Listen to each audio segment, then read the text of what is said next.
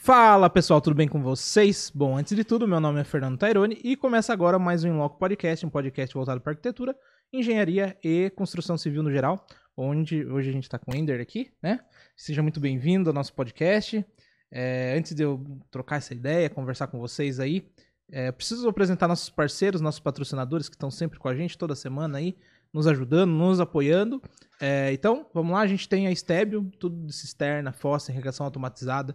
É, eles são a solução para o seu tratamento de esgoto, seja residencial, comercial, industrial, é, seja lá, sei lá, em área rural, né? Vocês têm é, só entrar em contato com eles, deve ter um QR Code, se o Thiago não falhou, né, Thiago? Então tem um QR Code aí, em algum lugar, acho que é desse lado aqui, né, Thiago? Ou é desse lado aqui? Então, desse lado aqui, ó, vocês têm um QR Code. Só apontar o celular na tela, vocês vão ser direcionados para o melhor contato de vocês aí, deles, no caso. É, ou, se tiver muito difícil fazer o, o a, apontar o celular, você pode ir na descrição desse vídeo e ele e você vai também ser direcionado. Então, tem essas duas opções. Todos eles, inclusive, tá? A gente também tem uma parceria com a Luminária, tá? A Luminária ela está aí para fazer projetos, é, iluminação, fornecer equipamentos, é, tudo de iluminação. Nossa parceria, nosso estúdio é tudo é, parceria com eles, né? E, bom, eles oferecem, eles dão a luz pro seu projeto, tá bom? É só entrar em contato com eles também, eles são a solução né, nesse tipo de luz. Tem um episódio deles falando sobre a importância da luz no projeto, é, então é sempre importante procurar a pessoa certa, a empresa certa, e eles acompanham do início ao final. Então, se você precisar de um suporte depois, porque queimou, porque não sei o que, eles vão lá e dão suporte para vocês, tá bom?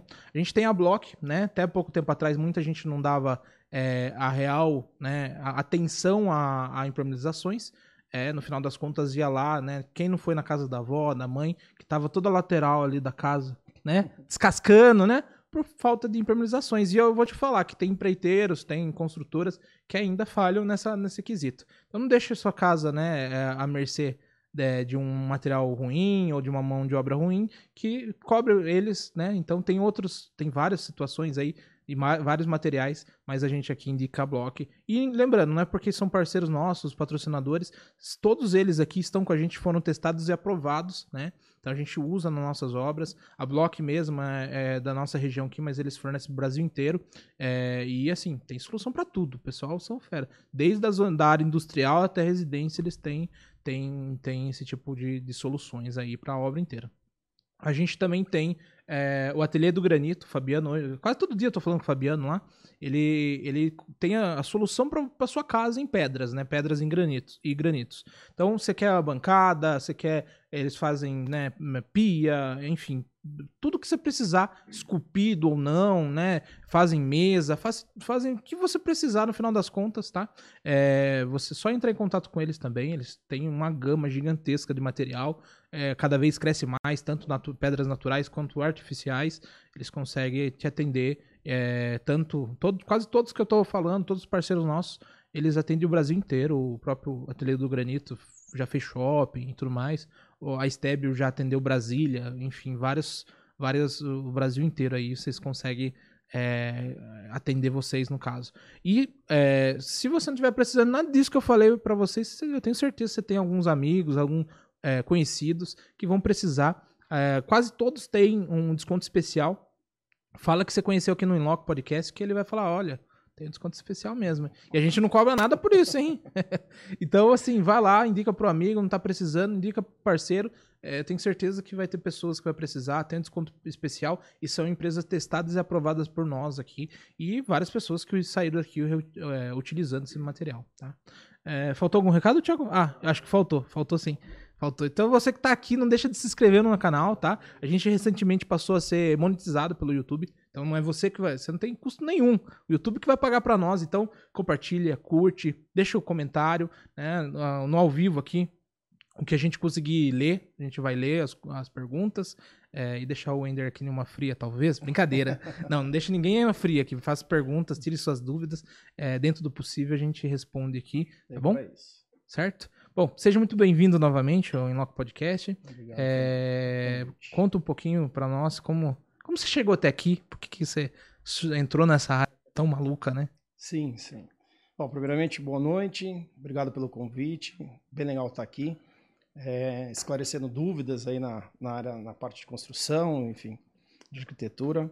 É, bom, eu tô 15 anos aí na, trabalhando com, com projetos de arquitetura, de é, estrutural, complementares, enfim. A gente está 15 anos no, fazendo isso. E me formei aí na, na Facens em 2007, trabalhava um, um, pouquinho com reformas, e aí me interessou essa parte de, ah, de, de, arquitetura, né? De, de, de como é, a parte técnica, como, como fazer as coisas, enfim. Uhum. Aí esse interesse na, na, na, em fazer a faculdade de engenharia. Aqui em Sorocaba, na época, nós não tínhamos faculdade de arquitetura. Uhum. E aí eu não conseguia fazer fora, tinha que fazer aqui Sim. em Sorocaba. Mas eu gostava muito da parte de construção mesmo. Aí eu fui lá, vamos fazer engenharia, uhum. que tinha facens na época, né, uma facilidade. Uhum. E aí comecei a me interessar, durante a faculdade, bastante para a área de projetos. Né? Então, aí me formei, que eu falei, em 2007, comecei a trabalhar com projetos. E 15 então, anos aí nessa. Então você se formou. O seu interesse sempre foi pro projetos, no projetos. final das contas. Aí na época não tinha é, faculdades tão próximas de arquitetura você foi para engenharia. Normalmente eu brinco, né, que quem opta para fazer arquitetura é porque não gosta muito de conta, né? Que é o meu caso. Eu não, nunca fui muito fã de, fazer conta. Apesar que a faculdade de arquitetura você faz bastante contas, assim. Eu falei, putz, não era o que eu imaginava, mas já que estamos aqui, vamos terminar, né? E na, sua, na, na época que você estava em formação, tinha uma grande diferença de mercado? Até por não ter outras faculdades de arquitetura? Como que era? Um pouco, conta um pouquinho aquele início ali, como que foi? Então, era assim, você falou de conta, né? Também, eu, é, eu adorava, é, adoro, né? Matemática, química, física era meu forte. Também ajudou isso. Ajudou muito a escolher engenharia porque eu tinha facilidade. É, mas assim, na época, né, em 2007 era o começo dos, dos softwares aí que a gente né, trabalha hoje. Então, a gente via no mercado uma dificuldade grande é, de apresentar, né, os profissionais apresentar ali uma, uma visão real do, do, do que ia ficar o projeto. Uhum. E você tinha, assim, uma, bastante, é, vamos dizer assim, tinha bastante engenheiro trabalhando com o projeto, mas era mais aquela questão de planta, né? Sim. E aí começou a surgir mais a, 2D mesmo, 2D né? mesmo, a parte 2D, enfim. Aí depois começou a surgir aí a, a parte de, de, de, softwares, a gente teve mais, mais facilidade de apresentar uma maquete para o cliente, uma imagem em alta definição. Uhum. E aí também o mercado foi começando a acostumar com isso, né? Então, se a gente voltar aí a, a 15 anos atrás, eram uhum. poucos escritórios que conseguiam apresentar uma imagem em alta resolução, né? A gente tinha uns softwares lá é, que ajudavam, mas demoravam demais para fazer isso. Uhum. Mas a gente sempre investiu em, em, imagem, em softwares, e a gente foi aprimorando aí no, no decorrer dos anos, né? uhum. né? É, quando eu entrei na faculdade existia até um grande tabu, né, de desenho à mão, que, que era melhor para o desenvolvimento e tal. É, até por essa questão de, de percepção, né, de espaço tudo mais. E eu não sei se na sua faculdade já eles já orientaram esse caminho para o software, software para ganhar na verdade, agilidade. Na algo. verdade, não. Na verdade, aí foi interesse próprio. Foi uma busca própria. Própria. Porque assim, era, era bem isso. Quem tinha facilidade com, com desenho, né, ajudava muito. Porque uhum. como a gente não tinha, né, antes de 2000 2007, aí era mais difícil os softwares que a gente uhum. mostrar isso para o cliente em alta definição. Então, quem desenhava ajudava demais. Porque você criava isso num, num projeto, em planta, uhum. e depois você fazia a perspectiva à mão. Eu já entrei na transição, né? Então, assim, quando eu comecei a fazer, tinha o começo dos softwares 3D, e aí a gente tinha já o, o, o, um software que você perdia um pouco mais de tempo, mas você conseguia uma imagem legal para aquela época. Uhum. Né? Isso me chamou muita atenção. Eu falei, pô, esse é o caminho. Né? Eu é acho caminho. que tinha outra dificuldade também, que era além do, dessa. É, talvez menos acesso ao software, tinha a questão do computador, do equipamento, né? Também. É, computador não era tão simples assim. Não era né? o computador que rodava esse, esses softwares. Uhum. Né? É, eu lembro que o primeiro notebook que eu tive era, sei lá, comprei ele por menos de mil reais, né? Mil reais era dinheiro na época. E o CAD era uma travadeira e tal. Eu falei, nossa, que terrível. Não, olha, para rodar né? era terrível. Principalmente quando a gente ia partir para o CAD 3D, que tentava fazer alguma coisa, era mais uhum. complicado. Fora que quando você ia fazer uma imagem, era horas, horas para gerar uma imagem. Né? Dias. Né? Na verdade, a gente perdia, às vezes, um dia inteiro renderizando. A gente deixava muita noite. Uhum. Então, deixava de uma noite para. É, terminava umas 19 horas e deixava a noite inteira e ia ver essa imagem só no outro dia. E às vezes Caramba. ficava alguma coisa errada. A gente tinha que refazer e demorava outro tempo para renderizar. Nossa. Era mais ou menos assim. Então, mas é, é, como que você vê? Que nem eu vejo assim, é, não é todo engenheiro que acaba indo pro projeto, né? Sim. Você já pensou um pouquinho diferente, porque muitas vezes o, o engenheiro acaba nem indo pro cálculo, ele vai muito pra obra, né? Exatamente. É, e como que você pensou assim? Porque é um caminho mais alternativo, né? Na- principalmente nessa época, assim. Isso, a minha, a- na- minha- o pessoal que formou comigo, 90%, 95% é a área de, justamente de obra. É. É, e- só que eu, eu, como eu gostava dessa parte de criação, de projeto, o pessoal não gostava muito de detalhar projeto, de ficar na área. E eu já é uma coisa que me chamava atenção. Hum. Eu gosto muito de obra, né? Hoje eu- a gente acompanha a obra, executa a obra.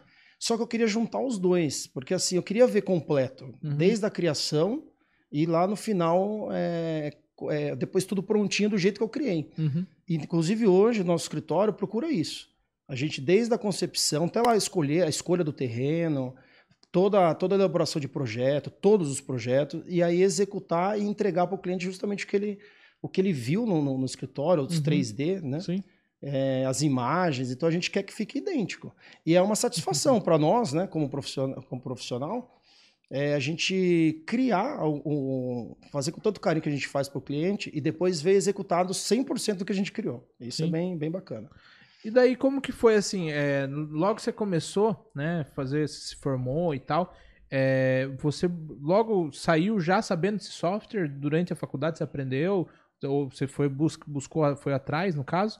Ou você ainda depois que terminou a faculdade, você foi buscar novas alternativas? Não, depois, é assim, durante a faculdade eu mexia com, com software, alguns, al- alguns softwares, mas depois que eu me formei, eu não, na verdade a busca de, de, de aprimoramento em imagens nunca parou, né? Mas assim, sempre buscando novidades, sempre buscando eh, softwares novos, atualizações. Uhum. Na verdade, não para quando você se forma. É o contrário, quando você se forma aí que começa a busca de, de, de sempre estar apresentando o melhor para o cliente. Sim, né? sim.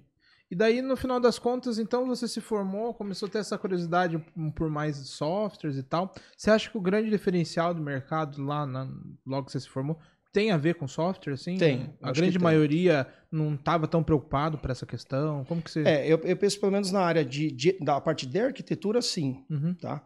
É, porque assim, a gente vende imagem, né, a princípio. Então a gente vai falar na- em arquitetura, hoje você fala assim, ó, eu preciso apresentar a imagem para o cliente, não é es- simplesmente um esboço. uhum. Então, quem já parte para. Lógico, é uma coisa está ligada à outra. Mas hoje está muito fácil falar isso, porque hoje o, o estudante da própria faculdade tem diversos softwares, já, já começa a dominar. Na nossa época, era muito difícil você ter uma imagem, você falar assim, ó, estou fazendo uma fachada e apresentar isso numa imagem de foto. Uhum. Hoje é muito comum. Sim. Né? Hoje, na verdade, não é um diferencial. Hoje você, é, é, obriga- é obrigatório você apresentar isso. É condição mínima, né? É a condição mínima. Na minha época, não. Se eu voltasse lá 2007, isso era super. no- Isso quem tinha, lógico, saia, saía na frente, sem dúvida. Isso nos ajudou muito. É, tem uma coisa interessante também, que com- o software vem essas questões, que eu vejo assim, por exemplo, tem muita gente, é, o cliente mesmo, final, ele vai lá, entra no Pinterest, ele quer entender como que vai funcionar, sei lá, o quarto, a sala, enfim, ele quer absorver algumas coisinhas antes de vir conversar. Eu acho que eles vêm muito mais preparados e às vezes até atrapalham um pouquinho, né? Porque chega assim, ah, quer, quer uma salada mista de, Sim, de informação pra você, ó, se vira aí, agora eu quero que você faça E- tudo isso. E tem um detalhe: hoje, como todo mundo tá Pinterest, é, Instagram. é, hoje a gente tem as, as TVs com 4K, 8K, o pessoal tá com. É tudo imagem, né? Tudo em imagem de em fácil acesso. Em né? alta resolução também. Sim. Então não adianta a gente mostrar só um esboço, só um desenho, que, que aquilo não tá legal para o cliente. Na verdade, tem que apresentar é, em, em imagens que ele está acostumado a ver mesmo. Agora, assim, juntar as ideias e criar isso, porque o cliente vem com. E a gente até pede, quando a gente vai criar um projeto, a gente pede para ele chover de ideias mesmo, de falar, ó, Referências. quem, de referências. Quem, quem vai re- organizar essas referências é o profissional. Sim. Mas ajuda muito, porque você, você fica mais assertivo. Né? Então a gente normalmente cria grupo e manda o cliente falar, ó, me enche de referências. Sim. Pode que você. E comenta as referências, né? Porque também não adianta mandar lá, ah, mandou lá a fachada. Você vai, ah, será que ele gostou da fachada? Às vezes é um detalhe que ele gostou, Sim. né? Mas aí com isso a gente consegue ser- fazer um projeto mais assertivo. Mais assertivo. É, e tem essa questão também, né? Hoje o acesso está muito mais fácil. pessoa digita no Google, procura aqui no Pinterest, ela consegue ver o que algumas coisas que combinam ou não. Sim. Então, assim, a gente tá ali muito para orientar o que é válido espaço, o que vai funcionar. Às vezes a pessoa não tem noção de valor, não tem noção de espaço. No final das contas, eu percebo que hoje a gente tá muito mais nesse tipo, nesse conceito técnico de apresentar a proposta de fato, como que vai ficar, do que é, do que, que nem a gente falou antes, né? desenhar na mão, antigamente lá o, o, o empreiteiro, né? Sim, o, o pedreiro ia lá e desenhava. Hoje em dia não é só isso, né? Mostrar que dá certo é. e que a, o que ela imagina tem uma realidade. É, e tem que ser funcional, né? A gente consegue, na verdade, a gente cria espaços, né? A gente pega todas as referências, monta esses espaços e aí a gente cria, elabora o projeto no, no todo. Uhum. É, e depois a gente também pensa na lógica, aí a gente vai pensar na, na questão estética, na questão de iluminação, é, o que, que vai ser funcional para aquele cliente, enfim. Mas a gente consegue unir tudo, né? Hoje está muito mais fácil. Uhum. Né? É, assim, tem um porquê que você entrou na, antes, assim, alguma referências? É, por que, que você entrou na área, assim? Que que você... Então, meu pai, meu pai às vezes reformava a casa, é, que nem eu falei, eu gostava dessa, dessa, dessa questão de obra, uhum. né, sempre gostei. E aí, por isso que engenharia. Eu gostava de cálculo, também ajudou. Mas aí também a, eu comecei a me interessar muito por desenho mesmo, uhum. de estética de fachadas, de entender o projeto no todo. E aí eu, eu, queria desenhar, eu queria ver, eu não queria tipo só executar aquilo, eu queria ver eu criar o projeto. Sim. E aí começou. Aí na época que eu falei, tinha muita dificuldade, porque eu não desenhava muito bem à mão, então uhum. eu teria que fazer um curso de desenho para começar a aprimorar. Sim.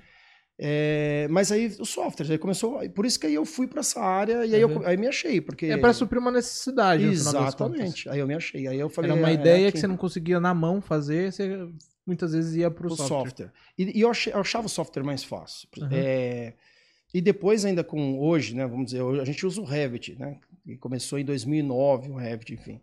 Eu conseguia fazer, que a gente estava comentando um pouquinho antes, a gente conseguia fazer, para fazer um corte um desenho, uma escada, um detalhamento de escada, a gente perdia horas, né? É, isso que já tinha software. Imagina a mão quanto tempo para fazer uhum. os detalhamentos. Hoje a gente passa uma linha no projeto e ele está lá inteiro detalhado, né? Tá inteiro, aparece inteira a perspectiva. Uhum. Então isso ajuda muito, né? Então agilidade, que é uma coisa hoje também. A gente tem que ser é, eficiente e ser rápido, né? Porque o Sim. cliente ele quer, ele contrata o profissional, ele quer construir daqui um mês, né? Ele ah, quer para ontem, né? Para ontem. Mas é um mês com todos os projetos. Aí, isso também foi uma coisa legal no escritório. É. A gente criou, é, a gente conseguiu é, juntar. É, por exemplo, a gente trabalha, como eu falei, com o Revit, a plataforma, hoje tem a plataforma BIM, uhum. então tem todos os projetos ali dentro do Revit, então a gente cria a concepção, que a gente aprova tudo aqui, aí a gente já faz todo o detalhamento no mesmo, no mesmo software. Uhum. E é muito rápido, muito dinâmico, né? Sim. Então a gente consegue fazer vários projetos, entregar vários projetos no mês, que era coisa que antigamente era impossível, porque você tinha que fazer, tinha muita coisa à mão, tinha muita coisa com software diferente, você tinha que fazer a compatibilização de vários softwares, então era muito mais complicado. E também talvez é, o escritório antigamente ele era muito mais inflado de pessoas, porque para atender uma demanda assim. Exatamente. De, né? E cada vez hoje está menor, né? Porque hoje vai evoluindo a tecnologia, você vai diminuindo o número de pessoal. E hoje também tem uma questão de você conseguir trabalhar à distância, né? Que a gente não tinha isso, a gente tinha que estar todo mundo lá no escritório. A gente consegue trabalhar de, o pessoal de vários lugares, enfim. Né? Então, na pandemia, né, pra cá, eu vejo que a gente se adaptou muito, né? É, eu vi que a gente, querendo ou não, se desenvolveu muitos anos nessa questão de formação, tecnologia, e essa questão de que até pouco tempo atrás não se imaginava que um arquiteto, um engenheiro fazia projeto à distância. Hoje em dia a gente consegue fazer, consegue fazer muito bem feito, inclusive. Né? Exatamente. E, e, o que está facilitando? Que nem, por exemplo, antigamente você precisa ter esse pessoal inteiro dentro do escritório. Sim. Porque você estava fazendo lá um projeto de estrutura, um projeto de arquitetura, e aí você precisava juntar tudo e você não tinha como. Você tinha que marcar reuniões e ficar uhum. fazendo. Hoje não, hoje ele manda o arquivo, as máquinas ajudam, porque você consegue abrir aquele arquivo com facilidade. Sim. Que também a gente tinha um problema de equipamento, né? De internet. É, internet, tudo, a né? velocidade da internet hoje é, é outra realidade. É né? Então uhum. tudo ajudou, né? E no Covid, é assim, a gente tinha. A gente, nosso escritório tinha muito funcionário antes do Covid. Uhum. É, eu ainda fui, eu fui resistente ainda há um bom tempo. A gente passou, lógico teve as, as pausas, né, os, os lockdowns durante uhum. a pandemia, mas eu sempre gostei daquela energia do escritório de ter várias pessoas. Hoje, eu já, depois da durante a pandemia e hoje, a gente trabalha mais com o pessoal fora do que no, no próprio escritório. Uhum. A gente tem ma- mais, mais pessoas trabalhando em home office do que dentro do. E funciona muito bem. Você acha que mudou muito o conceito nesse sentido de escritório por conta da pandemia? Ah, ou, mudou. ou já estava acontecendo antes isso? Não, foi durante a pandemia, mudou bastante. O pessoal começou a enxugar um pouco mais as, a- as estruturas. E também, que nem falou, o pessoal viu, não tinha como, tem que se adaptar, né? Uhum. Foi meio foi forçado, não teve como.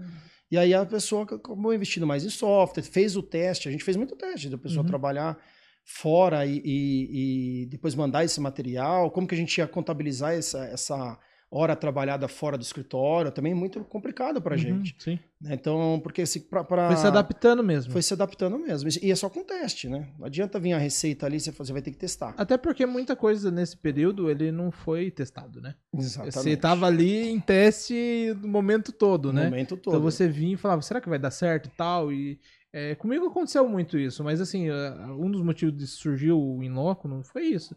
Poxa, é, tava em uma pegada aqui, do dia pra noite fechou tudo, comecei a ter horário, tempo, um pouquinho mais de tempo, falei, ó, vamos, vamos enfiar aqui alguma coisa, né? Sim. E daí começou a surgir o Inloco nesse sentido, de ó, a gente consegue ser produtivo mesmo à distância. Por exemplo, até pouco tempo atrás, quando se imaginava que a gente teria um- uma transmissão ao vivo, mesmo tempo para Facebook, YouTube, assim, as pessoas aqui podendo estar em casa participando e tudo mais.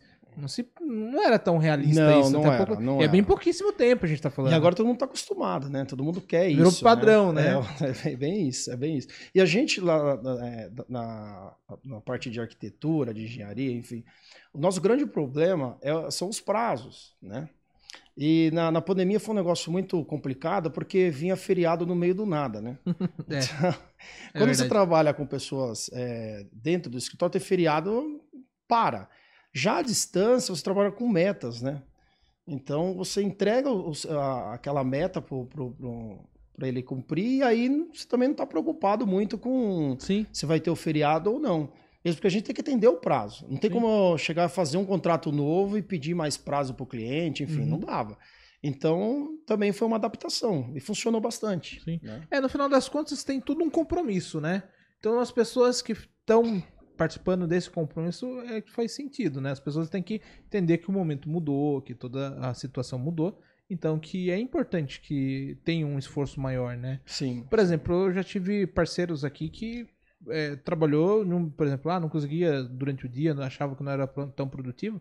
Eu falei, ah, pode trabalhar o horário que você quiser, eu preciso que você me entregue isso daqui. Sim, E né? o pessoal trabalhava no horário que eles preferiam e acabava dando certo, entendeu?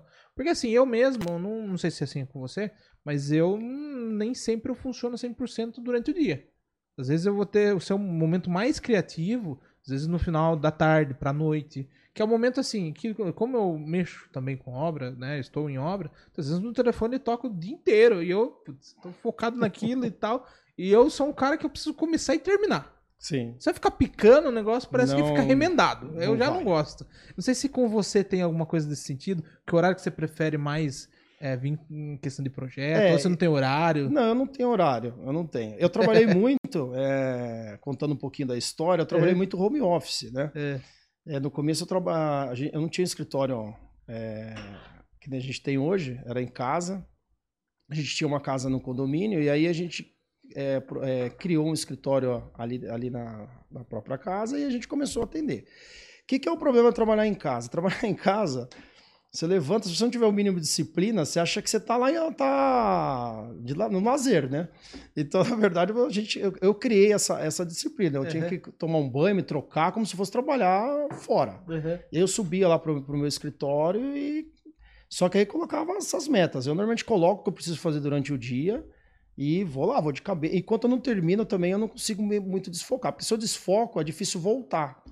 Acontece assim, quando eu tô muito cansado, às vezes eu tô criando, eu tô com a cabeça bem, tô bem, bem cansado, eu prefiro ir para uma obra, por exemplo. Aí eu pego uma obra que tá lá em execução, que eu preciso acompanhar, fazer alguma coisa, Uhum, e vou, porque aí eu consigo distrair e mudar um pouco a chave. Sim. Mas eu costumo focar para. Eu não consigo ficar fazendo pa- é, pausas. Não Sim. dá. Senão eu não consigo É, retomar. não, é complicado isso daí, porque eu falo assim, é, e tem outro quesito. É, tem muitas pessoas que até passaram aqui que tem um problema contrário. Não desliga, só vai trabalhar em casa e não para de trabalhar. A pessoa acorda, começa a trabalhar e vai, vai, vai, e ela não sai do trabalho, ela só fica. É, a- a- a- em casa você tem que tomar muito cuidado com isso. Porque assim, como eu falo assim, ah, tô muito cansado, mas daqui a pouco eu, eu desço, tomo um banho e durmo. Tá Uhum. fácil. Sim. Você não tem que pegar um carro, sair do escritório, né? E isso, isso eu realmente, quando eu trabalhava em casa, eu puxava muito Uhum. no horário. A a Paula mesmo falava, pô, você só trabalha, não sei. E aí, o escritório fora me ajudou um pouco nisso, porque quando, eu não tenho notebook em casa. Na verdade, quando eu fecho, quando eu saio do escritório, eu saio. Tipo, não tenho notebook, não tenho nada. né? Mas isso é bom, sabe? Porque ah, muita gente, a pessoa fala, ah, mas tem um compreço, não sei o quê. Chega um momento que você. é, a nossa área é criativa, é, tem, você tem que estar com isso meio que aflorado, a hora que você vai sentar ali pra fazer o projeto. Se você só fica naquilo, chega uma hora que cansa. Sim, né? sim. Então você tem que parar, você tem que respirar, você tem que viver outra coisa, porque querendo ou não, a criação ela parte do mundo real, né? Então, por exemplo, eu brinco com o pessoal, falo assim: "Ah, se eu ficar só criando, chega uma hora que eu só vou fazer aquilo ali parece que uma casinha vai ser igual é, a outra". Fica repetido, exatamente. Então, a gente tem que vivenciar outros espaços, ir para outros Exatamente. lugares para conseguir trazer referências novas, né? Com certeza. Viagens ajuda bastante, mostras de arquitetura bastante. Tem que estar. sair um pouco daquilo ali, que senão você vai criar sempre as mesmas coisas. Sim. Somente aqui em Sorocaba tem muito condomínio, né? Então a gente pega os condomínios, por exemplo, normalmente os terrenos são tamanhos padrões, né? Uhum. E aí o pessoal, por exemplo, ah, tem determinado condomínio gosta de fazer muito casa-terra em, terreno 10 por 25. Uhum. Aí você vai lá e faz tipo 50 projetos nesse tamanho de terreno.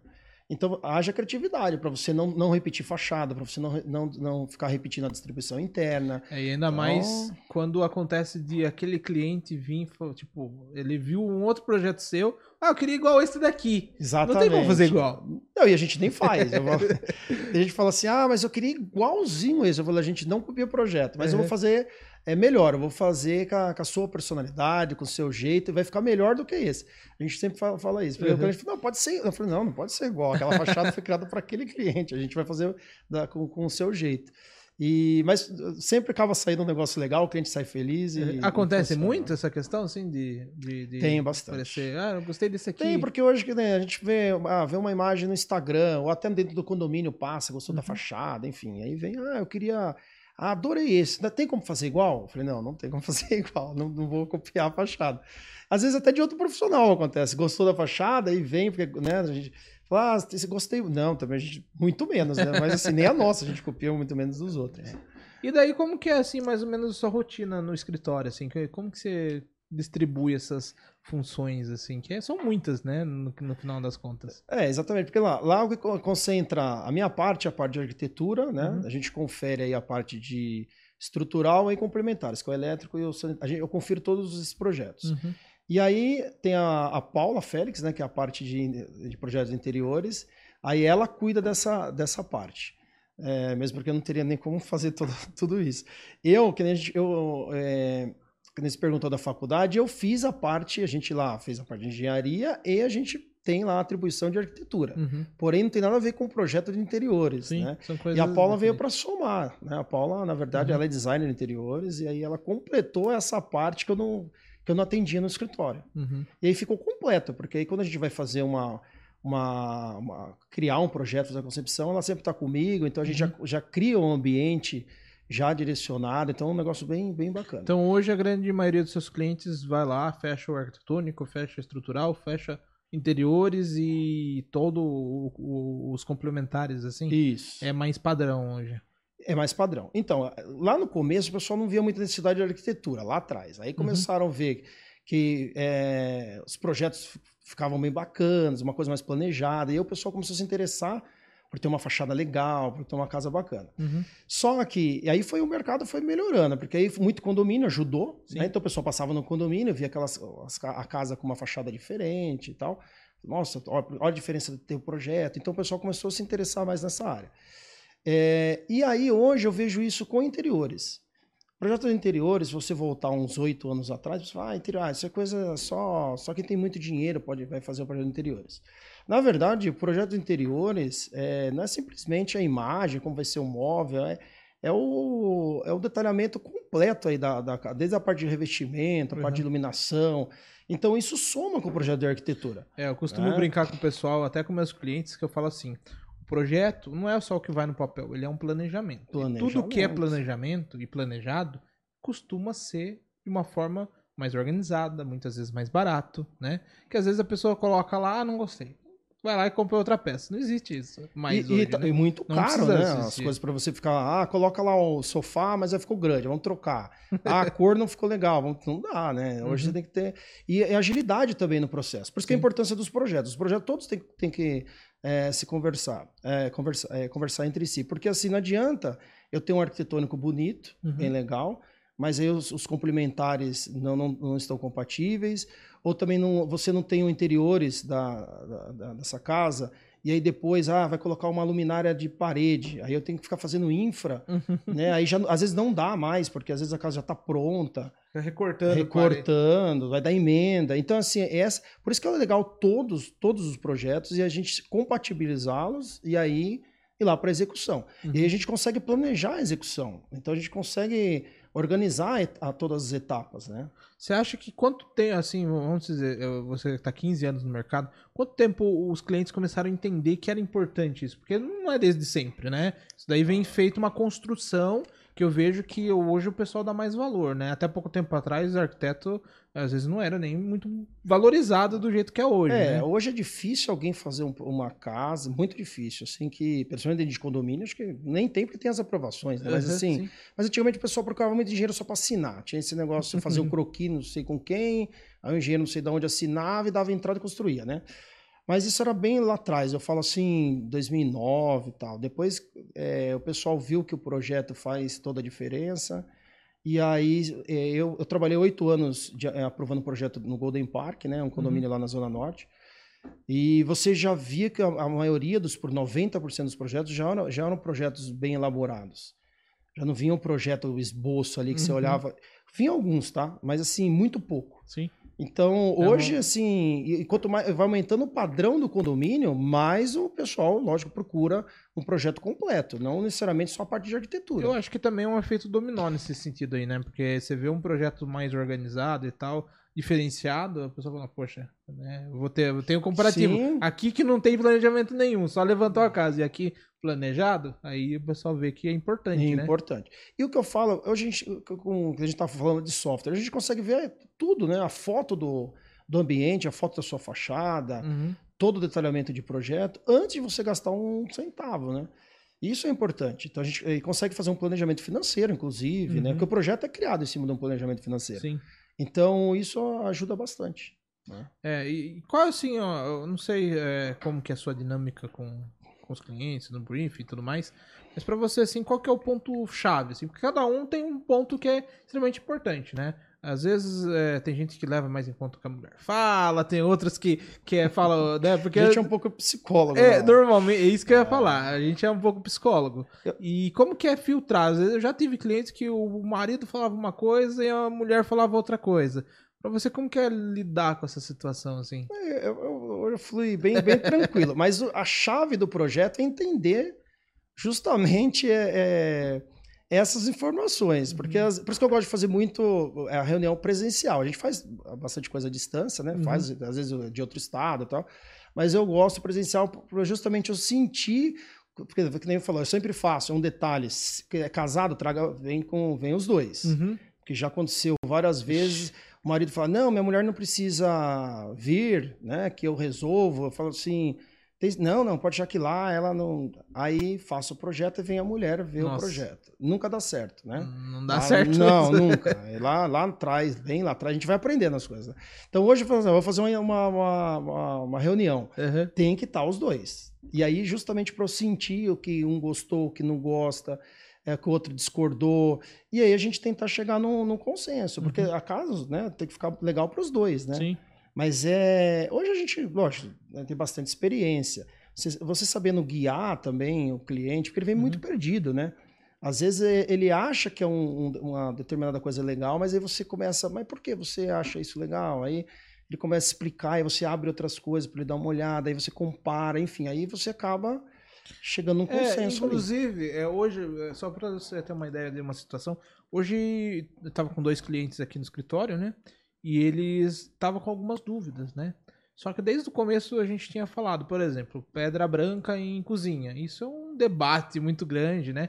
É, desde o começo eu falei para eles, ó, se vocês querem mármore branco, né, dentro da cozinha, então vamos ter que adotar algum, alguns critérios que são importantes, né? Cuidados a mais, vocês vão ter isso? Você tem que deixar claro para o cliente Sim. que às vezes tem esse lado do software também. O software aceita tudo. Exatamente. E na hora da execução, tem muitos problemas que as pessoas não mensuram, né? Também não comunica. Por exemplo, é, aí eu falei para eles, ó, né, o, o, mármore branco ele é mais fácil é, é, é manchar, enfim. Então, mas tem soluções para isso. Só que a gente tem que aceitar isso, não fazer de conta que é um material que é durável, infinito, se, né, se não cuidar. É, na, na, verdade, você tem que entender a necessidade do cliente mesmo, uhum. né? É, por isso que quando entra nessa parte, é, de, é, quando a gente fala projeto de interiores, por isso que não é simplesmente só a imagem, né? Ah, Sim. colocou lá aquele, aquele revestimento branco porque é bonito, não necessariamente. Sim. Porque tem que entender o que o cliente... É, ele, ele, ele gosta de cozinhar, é, tem mania de colocar panela quente na, na bancada. Então, o, por isso que a gente vi, é, tem que entender mesmo como vai ser usado Sim. aquele espaço.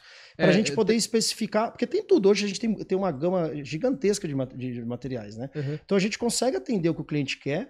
Mas aí tem para todos os bolsos, tem para todos os gostos, tem para tudo, né? Na verdade, é, tem que eu até brinquei com esses clientes e falei assim, olha, eu conhecendo o perfil de vocês, eles, é, é, ele é médico, né? E ele é, são bem tranquilos e tal eu coloquei, fiz o projeto porque eu percebi que é para vocês esse tipo de projeto. Mas já aconteceu de pessoas me pedir um mármore ali e tal, e eu falar, olha, não sei, né, se vai, porque as pessoas eram... Porque assim, você, a hora que você começa a conversar com a pessoa, você começa já a entender o perfil dela. Exatamente. Você começa a ver se ela vai ter um cuidado ou não. Porque depois, na hora que ela trincar a peça ou se ela manchar a pedra, a pedra ela vai lembrar de você. Exatamente. Fala, poxa, ele me indicou essa pedra aqui e manchou já, na, sei lá, agora. a responsabilidade é muito grande do profissional, porque assim, tudo que você vai colocar lá, né? Se você não especificou de maneira adequada, vai lembrar de você. Né? Sim. Né? Que eu falo assim, eu gosto de terminar a casa do cliente e ele sair meu amigo, não meu inimigo. inimigo né? É isso mesmo. E, isso serve para todas as etapas, desde uhum. a parte de arquitetura, de detalhamento, depois na execução. A execução eu acho que é a mais complicada, porque uhum. se você não tiver tudo bem organizado, tal, é onde você pode criar um, um atrito maior. Mas assim, se você fizer todo o processo certo, especificações corretas, é, a chance de dar errado também é praticamente zero, né? Sim. Você não vai ter problema. Você vai chegar, o cliente vai estar feliz, vai estar. E, e, e você acertar, que eu acho que é legal, porque assim, quando você. É, no começo tem, tem várias é, ideias, mas assim, como que vai ser esse projeto? O cliente vem com aquela expectativa. Uhum. Primeira coisa, tem que ter afinidade com o profissional, eu sempre falo. Uhum. Por isso que o cliente às vezes fala, ah, me passa um orçamento. Eu falo, vem, vem no escritório, vamos bater um papo é, vamos tomar um café, porque para ver se tem afinidade, o cliente tem que ter afinidade. Às vezes o cliente também não é para você, né? Você tem que saber Exatamente, o momento, né? porque tem que ter essa afinidade, vai passar várias horas é, discutindo sobre, sobre a casa, sobre o sonho Coisas dele. bem pessoais, né? Pessoais, então assim, tem que rolar essa afinidade. E eu acho que depois que você tem essa afinidade, você entende o cliente, é muito assertivo. Uhum. Né? Você, aí você junta toda a bagagem de, que você tem ali de, de criação, então é, é muito assertivo muito, uhum. e muito prazeroso. Porque é legal quando você apresenta um projeto para o cliente, ele olha e fala, nossa, era isso que eu queria, nossa, ficou muito legal. Então isso não tem preço para gente. É, né? é, eu brinco muito com o pessoal aqui, né? Também é, é, é, terrível você fazer uma coisa por obrigação, né? Sim. Porque eu falo assim, eu comecei muito na minha carreira ali, bem no comecinho, fazer é, legalização e tal e odiava. Só que depois que eu falei, putz, eu preciso também ao mesmo tempo, né? Eu falei, nossa, e não, mas assim. A gente, a gente fez algumas também. É, a questão não foi nem financeira, na verdade eu comecei a fazer, falei, eu preciso aprender, né? E foi uma bagagem né? muito boa. Só que hoje, assim, mas nem me pagasse muito, eu faria. Porque assim, sabe, começou a virar torturante. Eu comecei a pensar se eu fui feito para essa profissão, entendeu? Só que eu tava num momento assim muito. É, ah, parece que só existe isso. Na verdade, na, na, na, construção mesmo tem vários setores, né? Sim, tem sim. setores assim que é até surpreendentes, né? Mas assim, e, e aí, como que funcionou então assim, você ter esse pensamento de sair do software e levar até a obra? Porque assim, até, vamos falar ali, de 2005, o pessoal não imaginava muito, é, só pensava no 2D. E a hora que chegava lá na obra, falava, poxa, tem uma viga aqui mesmo, né? Tem não sei o quê. Daí que eles começavam a descobrir, eles iam fazendo a obra na obra, né? Exatamente. Hoje, então, assim, o que eu vejo muito no mercado, tem o pessoal vai, se preocupa com o projeto de arquitetura, uhum. tá, maravilha, fez lá o projeto de arquitetura, ficou legal, lindo, tá. Só que ele não se preocupa com os outros, né? Então, tipo assim, ele contrata às vezes um profissional para fazer estrutural, E aí depois contrata outro para fazer os, os, complementares, o elétrico, enfim.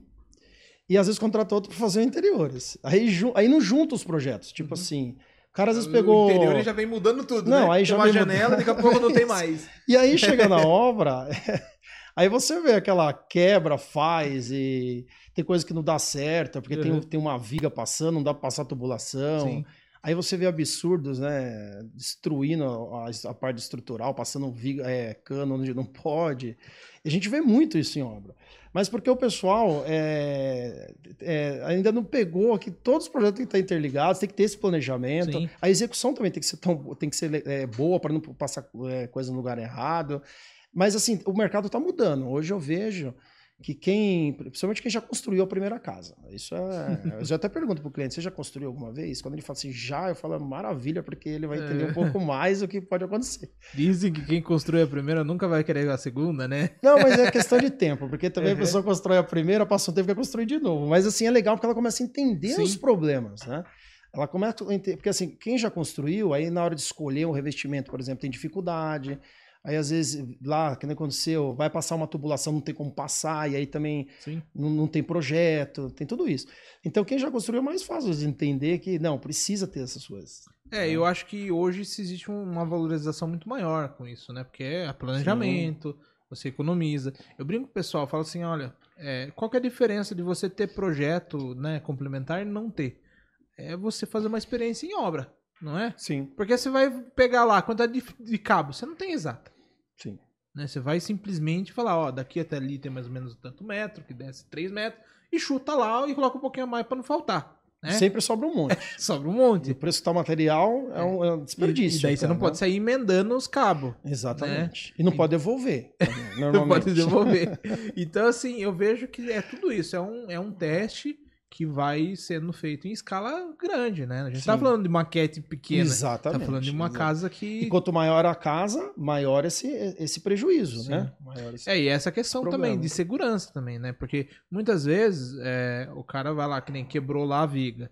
O cara às vezes não, tá, não tem nem noção, né? Dependendo de quem esteja fazendo a casa, tem a noção do risco que tá causando fazendo né, quebrando um então, pilar. Hoje eu vejo que é uma dificuldade grande. O mercado é, Sorocaba tem muito isso. Às vezes ele pega profissional de arquitetura, faz os projetos, mas aí ele esquece a execução. O que, que ele faz? Ele vai lá e contrata o empreiteiro. Tá legal. Não tem problema nenhum. Mas quem que é responsável pela execução? Uhum. Tem algum engenheiro que vai passar, dar uma olhada para ver se está executando de acordo? Não pode simplesmente deixar todos os projetos na mão do, do, do uhum. empreiteiro. E quem que vai assinar essa RT? Né? Quem vai ser o responsável técnico? Então, às vezes, eu vejo muito o pessoal fazendo. Agora, até a prefeitura está tá cobrando a parte de execução aí na, na aprovação de projetos. É Sim. importante. Porque senão você tem um projeto desgovernado. Também não adianta nada. Você seguiu toda a sequência, entrega para o empreiteiro e ele não. Que ele falou: ah, mas esse cano não passa aqui, eu vou passar e rompe a viga. Isso pode dar um problema. Ele vai dar um jeito de passar. Vai dar um jeito de passar. e esse jeito, às vezes, não é o, normalmente não é o adequado.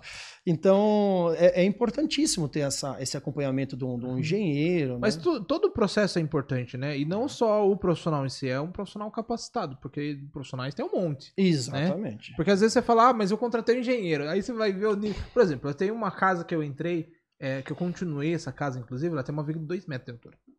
E é uma viga que corta quase a casa inteira. Era previsto no projeto arquitetônico uma janela num closet que não dava pra colocar. Quase que a viga não, era de 2 metros de altura. Aí naquela lateral quase não, não tinha como colocar nenhum tipo de janela. Inclusive, por exemplo, era muito cabeceira de cama. Como que eu ia colocar as caixinhas embutidas na, na viga? Não tem jeito. Eu ia ter que quebrar Por isso que é importante, porque no caso desse, ah, não dá para fazer em concreto, vamos fazer em, em, aço, vamos colocar uma estrutura metálica. Então, por isso que é legal, porque quando você hoje, que nem eu falo, a gente é, coloca numa maquete, você vê onde a estrutura está interferindo. Sim. E interfere muitas vezes. Né? Você criou a arquitetura, mas aí passa uma viga gigante, que você falou lá em cima de uma janela, de uma uhum. porta. Mas tem outros meios. Não dá para fazer a viga de dois, então dá para diminuir o tamanho da viga? Não dá. Ah, então vamos partir para um misto. Vamos... Uhum. Então, hoje a gente consegue fazer bastante é, coisa. O que eu vi de gente colocando em condomínio projeto, você vê lá na plaquinha, lá em balanço. Aí você vai ver na obra, tem um pilarzão lá. Eu vi um monte, assim. Então, porque também tem uma coisa que ajudou muito quando eu fiz engenharia. Isso é. é foi fantástico, porque assim eu tenho uma visão da, da parte de engenharia. Então, uhum. quando eu vou criar um projeto arquitetônico, Projeto arquitetônico é, aceita tudo ali. Eu posso fazer um balanço de 7 metros, 8. Uhum. Primeiro eu tenho que saber se o cliente também tem um, um, um investimento para isso. Porque Uhum. às vezes o cliente ele adorou a fachada, é o sonho dele. Uhum. Só que ele não faz ideia quanto vai custar para ter um balanço de 8 metros. né? Às vezes ele não, não tem o capital ali para investir nisso. Então, às vezes, o dinheiro dele é bem, bem contado ali para construir a casa, e às vezes Uhum. ele não tem um valor a mais, para desembolsar para fazer um balanço desse. E o cliente, ele, não- ele é leigo, ele não sabe que, que para fazer um balanço de 8 metros ele vai, É, O cliente ele vai, ter que investir perceber. um valor alto em estrutura. Ele vai perceber a hora que ele vai ter que desembolsar o dinheiro. Exatamente. E isso ainda tem que achar o profissional que calcule essa viga, porque Sim. também não, é qualquer, um que é. vai calcular isso. Sim. Então, que é mais, às vezes mais fácil, coloca o pilar. Só que um pilar na- na- no, no projeto acabou com o projeto. Sim. Se você fazer um balanço, fica lindo, maravilhoso, mas se você colocar o pilar, acabou. Né? Isso tem que ser levado em consideração. Mas é, e aí é o mais frustrante pro cliente. Imagina o cliente vai, fez toda a entrevista, entendeu o, o que, ele gosta, que ele gosta, tudo. Você cria a fachada, ele amou, adorou, Hum. aprovou em condomínio, em tudo. Só que aí na hora de executar, coloca o pilar, né? Aí, aí o cliente vai falar, não, mas por que esse pilar? Ah, não, mas tem que ter o pilar, porque não dá, é, não dá para calcular, ou enfim, não, né? Então tem que, É. tem que, se, tem que apurar muito bem isso. né? Eu já estive em umas duas, três obras de projetos meus, que aí assim tinha projeto arquitetônico, tinha projeto estrutural, tudo bonitinho, compatibilizado, tinha projeto elétrico, hidráulico, tudo assim, redondo. E o empreiteiro, porque ele teve experiências ruins no passado, ele queria porque queria colocar o pilar. Falava, "Ah, não vai dar certo, não sei o quê. Coloca, faz assim, do jeito que tá no projeto, que vai dar certo. Então o próprio empreiteiro trazia isso, essa dificuldade pro proprietário, né? E tava com receio, tinha receio de. Ó, é o que, eu o falei, eu vejo muito, a gente faz muito projeto só de arquitetura também, não, não faz os outros detalhamentos, né? Faz só projeto de arquitetura, às vezes o estrutural, enfim, e aí a parte de execução não é nossa. Eu já vi várias vezes o, o- o construtor mudar o projeto, porque ele acha que aquilo não, não, Uhum. não aguenta, ou não é para ser feito daquela forma, e aí acaba atrapalhando toda a estética do projeto também. E, e e o que mais o que eu acho que fico, eu fico mais chateado é porque não liga. Tipo É. assim, eu tô com uma dúvida, eu tô com um problema, liga, né? Ah, eu, vou- eu tenho o maior prazer de ir lá, porque eu falo assim, o cliente A gente, na disponibilizou de um- verdade, de um tempo, a gente quer que o projeto esteja pronto, ver né? e que fique idêntico, né? Uhum. O que, ele, que a gente Sim. projetou. E até porque o cliente gostou daquilo. Mas aí é, é muito triste quando você vai lá, inverteu viga, colocou pilar onde não era para colocar. Tem muito, acontece muito Sim. isso.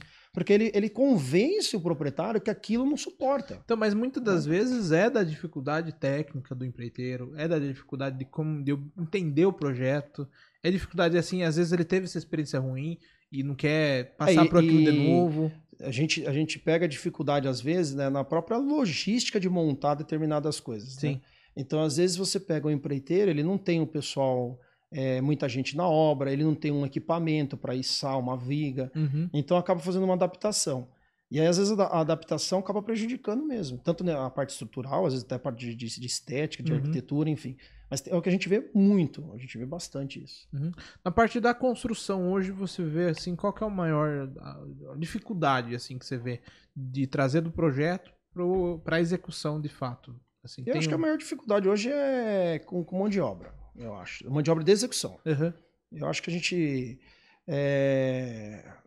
Principalmente Sorocaba, a gente tem um problema muito grande aí com, com a execução da obra em si, porque a gente tem muito empreiteiro, que nem eu falei, Uhum. muito empreiteiro, mas aí, aí acaba o pessoal fugindo da- das, das construtoras, as- por causa do valor, lógico, Uhum. né? o Mas assim, o valor é porque você tem um acompanhamento técnico quando você contrata uma, uma construtora e tal.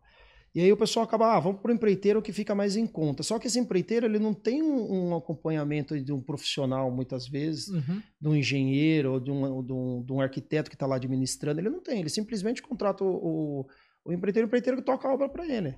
Uhum. Então, acho que a maior dificuldade que eu vejo, em, a grande dificuldade é achar a mão de obra adequada para a execução. Uhum. Acho que isso falta um pouco. É, eu vejo também assim que no final das contas, os projetos de arquitetura, de engenharia, eles mudaram o corpo, né?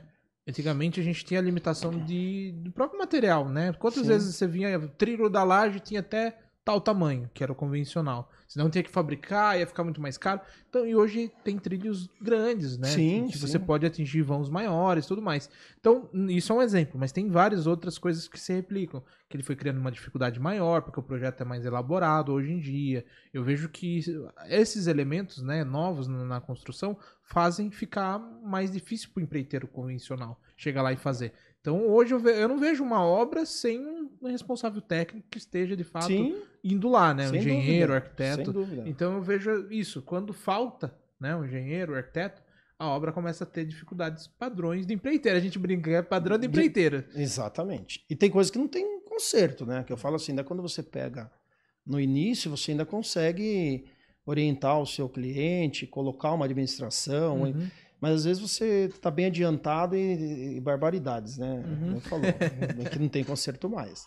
É, mas enfim, eu, eu acho que o mercado, que nem você falou, hoje está se adaptando mais aí com, com essa questão de compatibilização de projetos, de ter um bom profissional para uma boa administração de obra, uma boa execução, Uhum. mesmo porque é um valor considerável investido, né? É um, você tem uma- eu falo para o cliente, eu falo, não é qualquer valor ali que você você está construindo uma casa, independente se é uma casa pequena, médio padrão, alto padrão, é um valor considerável para aquele cliente. Uhum. né? Então tem que ter os cuidados. A gente tem que ter o cuidado desde a concepção do projeto até lá o finalzinho a execução. né? Por mais simples que seja a casa. Não é porque é uma casa simples que não precisa de tudo isso. Precisa sim. É, recentemente a gente começou a construir muito para investidor, né? E a gente já tinha um valor, a gente já via como valor, né? Mas a gente tem dado cada vez mais valor para as coisas. Por exemplo, é, tem casas que a gente está construindo mais ou menos aí, um exemplo só. Vamos dizer que o cara construiu lá por 4 mil reais metro quadrado. Eu não costumo fazer por metro quadrado, eu acho ruim esse método. Mas eu, vamos dizer que no final da obra deu lá 4 mil reais por metro quadrado a obra dele. E ele está conseguindo vender por 9. Então, assim, muitas vezes eu tento trazer esse, esse valor para o cliente. Eu falo assim, olha, é, vamos dizer que daqui, sei lá, 3, 4, 5 anos você não é mais a sua. Não é o que você quer mais. Se você colocar para vender, com certeza você vai ter uma valorização muito maior. Porque você correu todos os riscos da- de uma obra. A obra, eu falo para o cliente, eu- o pessoal senta aqui e eu falo assim: não posso mentir para você, não vai ser mil maravilhas. Toda obra ela tem seu, seus imprevistos. E a gente tem que aceitar e a gente tá aqui para para É, corrigir isso, né? né, os, os problemas. enfim. Então, assim, é, mas assim, daí eu falo, deixo muito claro. Você está construindo uma coisa que você vai tirar dentro do bolso, que todo risco é seu. Porém, quando você concluir essa obra, o valor dela vai ser muito maior. Então, mesmo que você não pense em vender, você pensa que você construiu lá por 4 mil, você tá vendo. Se você quiser um dia vender, você vende pelo dobro. Que, que negócio que você faz, né? É, a gente não fala- existe outra Eu valorização falo muito igual. isso para o cliente na, até na questão de- do- do- da elaboração dos projetos, né? Porque a gente tem uma noção de, de- de quanto, quanto vai valer esse imóvel, né? Uhum. Quanto ele vai gastar para construir, enfim. E aí, às vezes, a gente fala assim, às vezes o, o projeto está lá 3% do valor do imóvel, 5%, enfim, depende muito do. Uhum, né? Eu falo, é um valor muito pequeno para o que ele está investindo e o que vai valer. Então, tem muito cliente que é, não, mas eu quero economizar. Mas eu falei assim, tudo bem, lógico, a gente vai tentar otimizar ao máximo, né? Ter o Uhum. budget melhor possível. Mas já quer economizar na, na elaboração desses projetos? Como que a gente vai economizar? Não, não é? Porque É. a parte pesada, é, vamos- não é a parte pesada, mas um projeto bem planejado vai pensar nessa otimização de, de custo Sim. para o cliente. Porque a gente vai Uhum. perguntar qual é o valor que você quer investir, qual que é o valor que você quer atingir. Então, quando a gente está elaborando, está tudo isso engloba, Uhum. engo- engo- englobado né? na, na, na- na concepção. Uhum. E aí o cliente às vezes não, não enxerga isso. Ele está pensando só em, ah, estou economizando. A construção é bem isso. Estou contratando um construtor, ah, mas é... Às É vezes o uma menor econo- valor, né? É, o menor valor. Vai por só pelo, pelo preço É, não ali. importa, não importa o que, que ele faz, importa o valor que ele recebe. Exatamente, que ele que, vai que é, o, é o famoso metro quadrado. Sim. Ah, um cobra 800, outro cobra 1000, outro cobra... Ah, esse aqui cobra mais barato. Eu falo, mas peraí, não é só simplesmente isso. né? Ele não busca nem entender o que, que ele tá pagando, né? Exatamente. É muito aquele negócio do metro quadrado e para o projeto funciona da mesma forma. Tem muito Sim. esse negócio do metro quadrado, tem- mas assim, tem que entre- entender o valor do que do que está sendo investido. Esse é, esse é o ponto-chave. Né? É, eu acho que também tem ah, vários, ah, várias situações dentro da construção que leva a isso, a esses mesmos erros, né?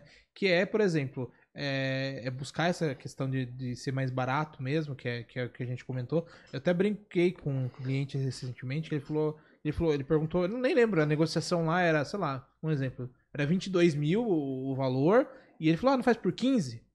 Aí eu virei pra ele e falei assim, olha, vou te dar um exemplo. Aí eu abri lá o, o- um esboço que a gente tinha pensado lá, falei assim, ó, é, aqui não tem esgoto, por exemplo, né? A gente vai pensar no esgoto pra você. Só que só o esgoto da sua casa é mais caro do que o meu projeto. Aí ele, é mesmo? Eu falei, ah, a gente tá concorrendo com esgoto, não é nem com a água, com esgoto, tubulação de esgoto. Você, você pensou já que se deve até Se der um problema, É, né? Eu até falei pra ele assim, é, você já parou pra pensar que se você não, não tá querendo pagar o projeto que eu tô pedindo, você vai conseguir pagar o esgoto da sua casa? Será? Exatamente. Aí, só que lógico, ele tinha, me deu abertura pra falar um negócio desse. sim, sim. Porque é realidade. Imagina, o cara tá chorando pra pagar o projeto. Isso um projeto, né? Sim. Tem outros projetos Exatamente. que não vai passar disso. É 5, 3%, né? E isso tudo é uma economia, que muitas vezes pode... é, Na... É, é aquele desperdício que a gente falou que não, não, não vai ter. Isso. Né? E na obra a gente tem ali de 30% de desperdício, de perda, né? De desperdício, Exatamente. que é muitas vezes do não planejado. Então, se tem o projeto, tem toda essa composição, você traz esse lado de economia. Então, muitas vezes você gastou 5, vamos colocar no ápice ali, que nunca chega, né? 5% do, do valor investido. Se ele economizar ali 5%, ele já pagou o projeto. Mas é que eu falo, é o projeto bem feito e mal feito. É. Porque, na verdade, eles economizou tão pouquinho no projeto, porque é um valor baixo, em compensação do, do- do valor investido na obra, e um erro de projeto, eu sempre brinco com o cliente, eu falo assim, um erro na sua fundação, você gasta cinco projetos. É verdade. Pequeno erro. Então, a gente, quando vai, vai analisar o projeto, então a gente, a gente já faz um- uns cálculos ali justamente para ver se, se ele está gastando muito em aço, muito em concreto. Aí eu fico pensando, às vezes eu falo assim, tá, ele economizou no projeto, achou que tá super de boa. Aí o cara vai lá e faz um dimensionamento, sei lá, coloca um metro a mais na, na, na broca dele. Aí tem ses- é, 200 brocas na obra. Nossa. Ele já pagou três projetos, né? É o que Então, acontece muito que eu vejo, que hoje tem é, acontecido menos. É, antigamente era um debate do cara fazer a sondagem e fazer o plano altimétrico. Eu nunca vi, eu nunca vi projetos ainda, plano altimétrico, mas eu já ouvi casos do pessoal falar assim: ah, eu consigo lá tirar a economia, né?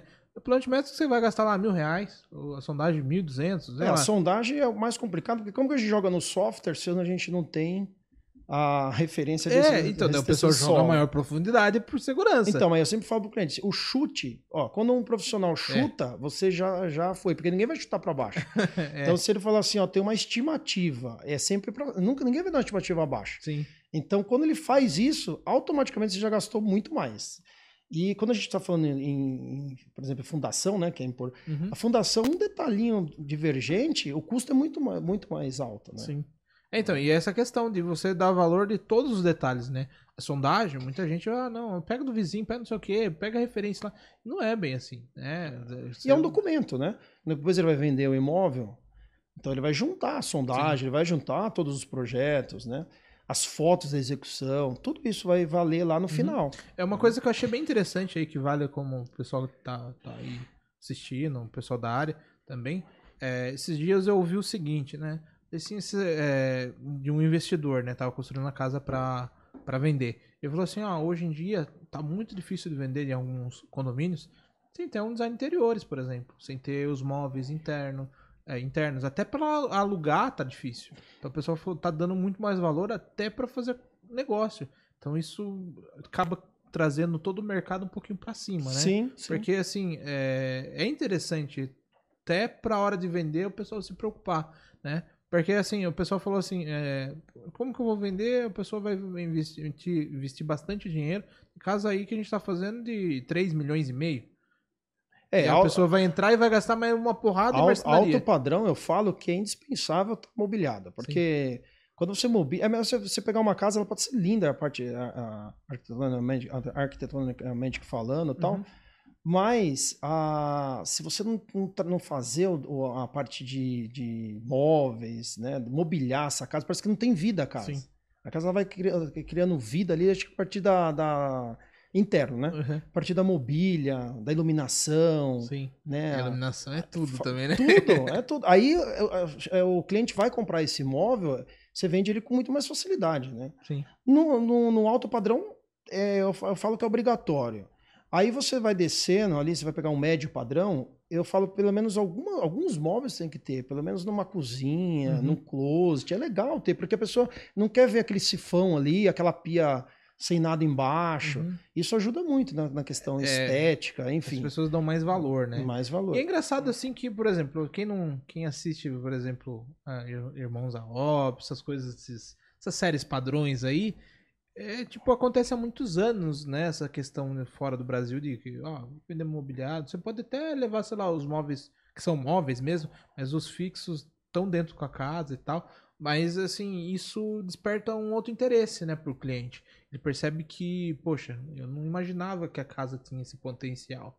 Sim. E ela tem, né? Você sabe que é, tem até uma série né, no, no Netflix que eles pegam a casa É. e eles mobiliam a casa para vender, casal do padrão. Eles vão lá, montam a casa inteira. A casa tá só lá a parte Uhum. sem nada de móveis. Eles montam a casa inteira, faz um, um evento na casa para apresentar a casa mobiliada, Uhum. para conseguir vender ou atingir o público né, e o valor que, de, de mercado que eles, que eles estimam. E é uma coisa que eu, aqui no Brasil agora eu tô começando a falar, pô, porque antigamente só, entre- só fazia casa e vendia. Ninguém pensava em colocar móveis, no máximo um, um planejado ali e mais nada, né? Mas a, a importância de estar todo o ambiente montado, e quando eu falo todo, é todo mesmo, Uhum. até ah, ambientado inteiro, né? Desde a parte lá do vasinho, da, da, da, da planta, enfim. Tem que estar lá, porque isso, quando o cliente vai, abre a porta da casa, que olha aquilo lá todo mobiliado, é outra coisa. né? Então, quando a gente está falando de um valor é, maior de investimento, com certeza faz todo o diferencial. É, e no- vamos, vamos ser bem sinceros, quem foi pra comprar a casa pronta, muitas vezes, ele não quer nenhum tipo de dor de cabeça, ele não quer enfrentar a obra. E marcenaria hoje em dia é uma E obra. tempo, né? Porque eu falo assim, hoje uma marcenaria é, vai te pedir aí, sei lá, 60, 90 dias. Aí você vai comprar determinado móvel, demora. Então, assim, fora toda a questão de projeto. Então, quando você pega tudo pronto, principalmente tá com uma certa urgência, ajuda demais, né? Muito mais, muito mais fácil, né? Sim. É, e na, na construção a gente falou assim sobre o, o maior, maior dificuldade, assim. É, qual o item que você mais gosta dentro de uma obra? Assim? Tem uma coisa que você, putz, eu vou e toda vez eu olho para aquele detalhe, assim, por exemplo, cozinha, quarto, closet, enfim. tem algum, algum específico que você gosta mais? ah, eu assim? gosto mais da área gourmet. Pra falar Ah, a é? verdade, que eu adoro churrasco, então. Você já, área já se gourmet, imagina lá dentro. É, né? a área gourmet é, como, é assim que eu acho mais legal, a parte de cozinha, né? Porque eu, Uhum. acho- eu gosto também de cozinhar, enfim, receber amigos. Eu acho que essa área é a que mais me encanta. Então a gente chama integrado, né? Porque hoje em dia tá tudo junto, né? Tá lá o gourmet, aquela parte do. do às vezes uma sala de jogos. Eu gosto dessa parte do, do integrado. Eu acho que é o Uhum. mais, é o mais legal. É engraçado também como que evoluiu, né, os projetos, né, tem diversos, mas assim, tá cada vez mais integrado que existe o gourmet cozinha hoje em dia, A né, gente que é faz uma coisa muito, só- é, é, juntou muito, fica assim um gourmet só, né? Uhum. Fica só o gourmet, né? Não tem. Antigamente o pessoal fazia cozinha e fazia área de, de, de uma do lado da outra, E até há pouco lado. tempo atrás, Até o agora balcão era juntou, idêntico, é. tipo, só parecia uma Aí cópia. era tipo duas geladeiras, dois fogão, tudo era Exatamente. duplicado, né, hoje em dia o pessoal... Aí, e outros faz espaços amplos, né? E aí, é, muito mais legais, eu acho bem, bem, bem bacana. Assim. Uhum. Quando dá, né? Lógico que a arquitetura tem que conversar com isso, mas eu acho que quando dá para integrar esses, esses ambientes, Uhum. tá super em alta, alto padrão tá enxugando, normalmente tá fazendo uma área Uhum. só. Tá fazendo mais reduzido mesmo, né. É que na verdade eles querem espaços amplos, o mais aberto possível, Uhum. e isso tá ficando, tá ficando bem bacana. Tem alguma coisa assim nos projetos que você é, você vê como tendência no momento, assim, é, que fora acho que ripadinho que todo mundo hoje em dia é, usa, tem algum assim que você vê que, que é Se um falar momento- material, a- porque assim, a os gente, dois, material É, porque hoje e layout a- talvez. O layout, quanto mais aberto, né? A Uhum. concepção do integrado, né? Ficar aquele, os ambientes integrados, Sim. que nem você falou, a otimização dos espaços. Isso tá, é o que está mais em alta. Uhum. É, há uns seis, sete anos atrás, era difícil ver um cliente falar assim: ah, eu queria integrar cozinha com gourmet, né? É uma coisa. Antigamente era cozinha Ah, americana, né? é, Era no máximo. é, era o passa máximo. prato lá, né? Mas assim, quando. Hoje não, hoje já é o contrário. Hoje o pessoal está integrando muito esses, esses espaços. É uma coisa só, né? Uma coisa só. Hoje o que está em alta, porcelanato técnico, né? um porcelanato de grande formato. Eu acho que porcelanato para as bancadas, eu acho que hoje é o que está de diferente aí. E revestindo, revestindo fachadas, Uhum. eu acho que é um material é, bem inovador. A gente consegue fazer várias coisas, é uma coisa, um material bem, bem legal. Legal. E assim, uma coisa que eu comecei a dar valor que eu não dava até pouco tempo atrás. Não que eu não dava, mas eu tinha menos, eu dava menos atenção por até uma dificuldade minha, que é a vegetação, né? É, crucial. o paisagismo, né? É, Ah, até pouco tempo exatamente. atrás eu falei, putz, não sei se. Porque assim, também eu não, não era especialista nisso, né? E eu falei, putz, não, faz diferença. Faz toda a diferença. Isso aí é, é igual a questão da iluminação. A gente fala assim, é, ah, a iluminação é, é, é- é da mesma forma que a iluminação traz aquela a, deixa dá vida no projeto, né? Você consegue fazer um negócio assim. Que eu falo, a gente quando vai em mostra de arquitetura, casa cor, a gente espera escurecer para a gente ver os ambientes é, Iluminados. iluminados. Uhum. Faz tem, tem uma, uma diferença monstro. A parte de paisagismo é a mesma- coisa. Você pode, às vezes, ambiente, faz todo o ambiente e aí falta aquela, falta aquele ponto verde que a gente fala. Uhum, E aí esses jardins verticais, aí o próprio paisagismo mesmo na área externa, uhum. Né? E é uma coisa super, eu falo assim, também não é minha, assim, não é a nossa especialidade, isso a gente não faz, né? A gente Uhum. normalmente indica profissionais ou empresas. Mas sem o pais- paisagismo parece que também falta alguma coisa. Você pega a área externa ali com a piscina e tal. Se não tiver um bom, um bom paisagismo, É. fachada, Eu né? brinco que os paisagistas estão felizes da vida com o Lumion da vida, né? Porque Lumion, Inkscape e tal. Porque quando você tá fazendo projeto lá, é tão facinho que você pegar e colocar os bloquinhos lá e o negócio criar Isso. volume. Porque faz parte do volume da casa, Porque né? antigamente é, é, era só em 2D, né? Sim. Então colocava e especificava as plantas, mas aí você não conseguia visualizar. Uhum. Né? Era um negócio muito mais complicado de Sim, mostrar. sim. Hoje com o Lumion é fantástico, com softwares, né? Você coloca as palmeiras, você É, coloca- você coloca. Porque É. ele faz composição. Por exemplo, fachada da casa. Muitas vezes você não imagina sem nada mais de vegetação. Você coloca lá, coloca a vegetação, todo trechinho de, de grama, você fala, ó, aqui poderia ter uma possibilidade. Então o paisagismo, até a gente conversou aqui com o Gustavo, ele falou, putz, eu agradeço o Lumion da vida, porque as pessoas colocam muito mais vegetação hoje, muito porque vocês vendem uma imagem com essa vegetação. Às vezes vocês não sabem muito bem o que vocês estão colocando lá. Exatamente. É. Mas, eu olhando pro projeto, eu entendo qual, qual que é a sensação que você quer passar. Então ele, né, trouxe esses, esses, esses quesitos. Eu falei, ah, ainda bem que tem o Lumion, tem o Não, Landscape. e se você aí. cria, às vezes, uma fachada, né? E você cria a área de piscina, se você não colocar nada de vegetação, né? Ficar aquele gramado só, Uhum. é, fica vazio o projeto, né? Isso a gente consegue ver, por isso que eu falo, hoje a gente consegue ver a imagem, isso que é legal. Que e a gente tenta simular né? em uso também ali, né? Exatamente. Lá, coloca lá na cozinha cheio de, de detalhinhos lá pro cara se imaginar lá dentro. Exatamente. E por que a importância do, paisa- do paisagista? Porque tem que especificar as plantas corretas, né? É, E o também que é não é- sol, o que é sombra, o que é mais É, umidade. e, não, que- e não é só estético, que a pessoa, ah, legal, uma palmeira, mas qual palmeira? É, qual planta? É, é para área externa, bate sol, não bate sol, enfim, Uhum. né? Então, por isso que eu falo, cada profissional tem que dominar o que está fazendo ali, mas faz toda a diferença. Mas eu acho que essa questão do software, ela vem de também muitas outras coisas, né?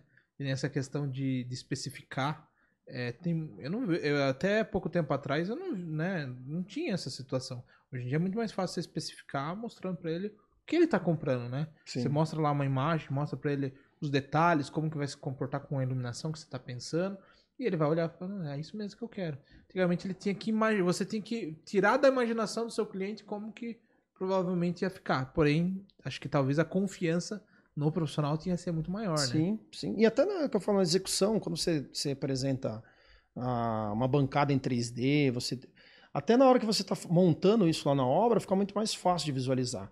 Porque não fica aquele, aquele projeto, só aquele projeto técnico, Uhum. né? Que tinha as elevações, as vistas. Hoje, quando você coloca uma imagem em 3D, só de você bater o olho na imagem, você já consegue assimilar de uma forma melhor, né? Então, é um Uhum. negócio, ajuda, ajuda demais, ajuda muito, né? Sim. É, hoje você tinha comentado que você mexe mais. Hoje você apresenta, você faz os projetos mais em Revit, né? É, E renderizador a gente usa muito o Lumion. o Lumion. É, assim, para você, o que, que mudou dentro da profissão utilizar assim uma plataforma mais rápida e tal? É, você, é, você até comentou, acho que em off, a questão de, de ganhar mais tempo, né? De ser mais fácil É, para é você. agilidade, eu falo. Hoje, Uhum. é, a agilidade é, é muito maior com, com o software que a gente tem, né? Uhum. Então, a gente consegue, que nem eu falei lá, se voltasse antes do Revit, por exemplo, demoraria, vai, para fazer um projeto, um mês ou dois no mês, né? Uhum. Então, a gente consegue fazer 10 projetos no mês. Então, a gente Uhum. consegue, ganha agilidade. E ganha nessa parte, porque eu falei, a gente tinha que fazer em vários softwares e depois compatibilizar um a um ali no escritório. Uhum. Hoje, com a plataforma, a gente consegue fazer tudo no mesmo software. E aí é, minimiza erro, né? Então, Uhum. essa compatibilização é para quê? Mi- Minimizar erros. Outro detalhe, sai com toda a lista de material, isso é fantástico, você não ficar calculando, que nem a gente, hoje o software, você, tudo que você coloca lá dentro já gera a lista de material. Sim. Antigamente tinha que contar ponto a ponto, né? E era muito mais, muito mais é, é, suscetível né? e É. suscetível a erro, A erro, também, é. né? Então a gente ganha na produtividade. E com isso a gente sobra tempo para quê? Para pesquisa, para investir em outras coisas, né? Correr atrás. da- Especifica melhor, final das especificar contas, né? melhor, enfim, ajuda É. bastante. Hoje no mercado existem diversas materiais, formas de execução, né? Antigamente era pilarzinho e o fechamento de alvenaria e tal. É, Uhum. Como que você vê o mercado nesse meio, assim, nesse, nesse sentido? Tipo, até a questão de muita gente tá usando bloco estrutural, que era até pouco tempo visto como um método popular, né? De casas Sim. populares. Hoje, até casas de alto padrão estão utilizando. É, além disso, né, tem, sei lá, steel frame, tem wood frame. É, eu acho que o futuro mesmo é construção a seco, né? Acho Uhum. que a gente caminha para isso. É, hoje você falou do bloco estrutural. O bloco estrutural tinha um, um grande preconceito há uns anos atrás, né? A pessoa Uhum. falou bloco estrutural, mas eu não posso mudar. É, mudar o- a porta, a janela, mas aí eu sempre falo com o grande, falo assim, mas você está fazendo um projeto para não mudar mesmo a porta. e cada vez hoje a gente está com os projetos mais compactos, né? Os terrenos são menores. Então o projeto já é pensado a posição exata da cama, a posição exata do, do, do, do, do roupeiro. Uhum. Não dá para você ficar mudando isso. Então eu falei, se for essa questão de mudar, você pode ficar tranquilo que você não vai mudar mesmo. Faz você ficar comprando outras casas, né? É, você vai fazer outra, exatamente. Então, uma das coisas que tinha era o pessoal vir, ah, mas bloco estrutural eu não posso quebrar, mudar. Eu falei, mas. E aí. Não foi feito pra quebrar mesmo. E né? hoje, com a pandemia, o que aconteceu? Subiu muito a- o concreto e o aço. Né, Ficou bem. é, o, o aço teve um aumento assim absurdo. Uhum. E aí o pessoal viu, principalmente nas casas menores e de investidor, que o bloco estrutural é, ficou praticamente o valor do bloco convencional, né? Uhum. E aí você economizava nessa parte de estrutura. Sim. E aí acabaram fazendo muita casa em bloco estrutural, mas também por uma questão de economia, Uhum. muitas vezes. E aí que já também já não tem esse mito de ficar a quebrar, mudar, enfim, e é uma construção que fica muito boa, tão boa quanto, né? Eu até falo que você não vai ter problema de parafusar nada na parede, fica só ela é um pouquinho é, complicada na, na área na parte térmica, né? Mas Uhum. assim, eu acho uma, uma construção bacana, mas eu acho que o futuro é construção seca. É, eu também acho, não vou nem comentar, porque tem vários vídeos daqui falando e tal, mas é, eu vejo que, assim, conforme a- vai evoluindo a construção, a gente, como as pessoas que continuam estudando, né, porque tem muito profissional que não continua, ele quer fazer, tem muitos profissionais, inclusive, que luta contra a mudança, contra a evolução, porque ele já tá com o pão dele ganho, né, então, Sim, é, sim. mim, por que, que eu vou mudar se eu já faço muito bem isso daqui? E um dos motivos do steel frame demorar para introduzir, como outros métodos, foi por conta disso. Muito profissional antigo falou, ah, já, já domina o concreto armado, seja concreto né, o tradicional, né, a alvenaria convencional. É, e hoje eu vejo que as pessoas já não pensam muito assim, né? Até porque entrou muita gente jovem no mercado e muita gente Sim, fez sim. o mercado movimentar como geral. É, e né? o que está ajudando é aquilo que a gente falou. Quando a pessoa procura uma construtora, ela pensa de uma forma. E aí sim, dá para outros meios alternativos Uhum. ali de construção. Quando ele pensa no construtor, aí essa parte de estilo já pula fora, porque Sim. ele tem que achar o- a mão de obra que está no mercado, que Uhum. aí a maioria é o construtor, e Sim. é o convencional, ele não vai fazer estilo. Sim. Então eu também aqui, tem determinadas regiões que ficam preso, presos nes- nessa, nessa, Nessa mão de obra, é. vamos dizer, né? Então, É, a gente tava falando sobre pandemia e depois a gente entrou no paisagismo até entrar em um ponto que acabou, acabei pulando, vamos dizer assim. É, você acha que com a- essa questão de as pessoas ficarem dentro de casa e tal, é, existiu uma valorização de, de busca por espaço? Eu vejo muita gente, por exemplo, sim. é, sei lá, de oito, de 10 clientes, oito vieram de São Paulo, meus, né? Que são clientes meus. É, e é, é meio que o que eles falam a mesma coisa. Ah, em São Paulo eu morava num negocinho lá. Eu mal morava, na verdade, eu vivia mais fora e quando vinha só pra dormir. E daí veio a pandemia, fiquei dentro de casa e percebi que, nossa, não dá pra viver dentro daquele espaço. E daí esses clientes, é, no caso, me buscaram pra fazer um projeto de um, sei lá, comprar um terreno maior aqui, até porque em São Paulo, com um negocinho você compra aqui um puta terreno e tal. Exatamente. É, questão do espaço. Mas eu vejo também que tem esse lado, a questão do espaço e a questão também de- da busca pela natureza, pelo natural. Sim. Que as pessoas sim. estavam tão assim, ah, é TV, é celular, é tudo nessa rotina de essa jornada meio de ah, tecnologia e trabalho, que muita gente esqueceu esse benefício que tem no contato com a natureza e tal. E quando você não tem espaço, eles fazem que nem a gente falou de, de, de parede vertical e tal, é, tudo de natural e tal, e tenta trazer esses materiais que eu vejo que estão começando a voltar em alta, que é da natureza, que simula a natureza, sim, né? sim, com certeza. Madeira, né? A vegetação, Vegetação. a água. E faz tal. Uhum. toda a diferença mesmo no espaço, né? Isso faz toda a diferença. É que o pessoal, você falou de São Paulo, a gente tem alguns clientes assim também, mas é, era aquela, aquela rotina, né? Saía de manhã, trabalhava o dia inteiro fora do escritório, voltava, é, jantava, tomava banho e dormia. Uhum. Então não via muita necessidade de. Hoje estão trabalhando na, na- em casa, né? Então estão buscando mais, né? Com a pandemia trouxe justamente isso, estão buscando mais essa, essa qualidade de vida mesmo, né? De você ter um ambiente Uhum. é, bem, bem montado, com, com, com, essa, com a com a natureza ali presente. Né? Uhum. Por isso que Sorocaba foi, eu acho que, uma das cidades aqui que as mais procuradas aí da- do pessoal de São Paulo, né? Porque Sim. a gente tem um custo-benefício muito bom, né? Os terrenos têm, um, têm preços bem legais. A gente tem muito. Aqui, essa, essa região nossa é mu- muito bonita, né? Em questão de. de- é, a gente está muito próximo da natureza mesmo, a gente Sim. tem, tem áreas lindas, enfim. Então, fa- faz, fez toda, faz toda a diferença para Uhum. quem trabalha em casa, enfim, né? Quem busca alguma coisa assim. É, e, e vocês fazem só mais residencial ou vocês também fazem comerciais e tal? Como A gente, que... O nosso forte é residencial, né? Uhum. A, Pa- a Paula já na parte de interiores ela faz clínicas, né? É, Residencial e comercial. Mas aí o, o meu forte mesmo é. Tem alguns comerciais, claro, Uhum. mas o meu forte é residencial. Tá? E a gente está focando bastante em residencial alto padrão hoje. Para justamente entregar essa solução completa, desde lá do projeto até a entregar a cha- a chave na porta, a gente fala para o cliente. Né? Uhum. É. Pessoal, será que tem perguntas, Thiago? Tá tranquilo aí? Tá, mas você presta seu celular aí pra mim? Porque o meu morreu há algum tempo já.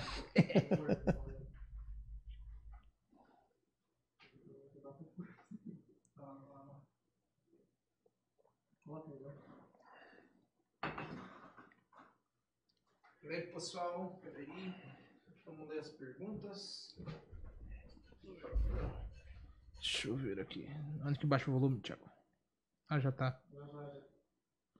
Vamos ler as perguntas. Ixi, tem, tem, tem um pessoal falando aí, né?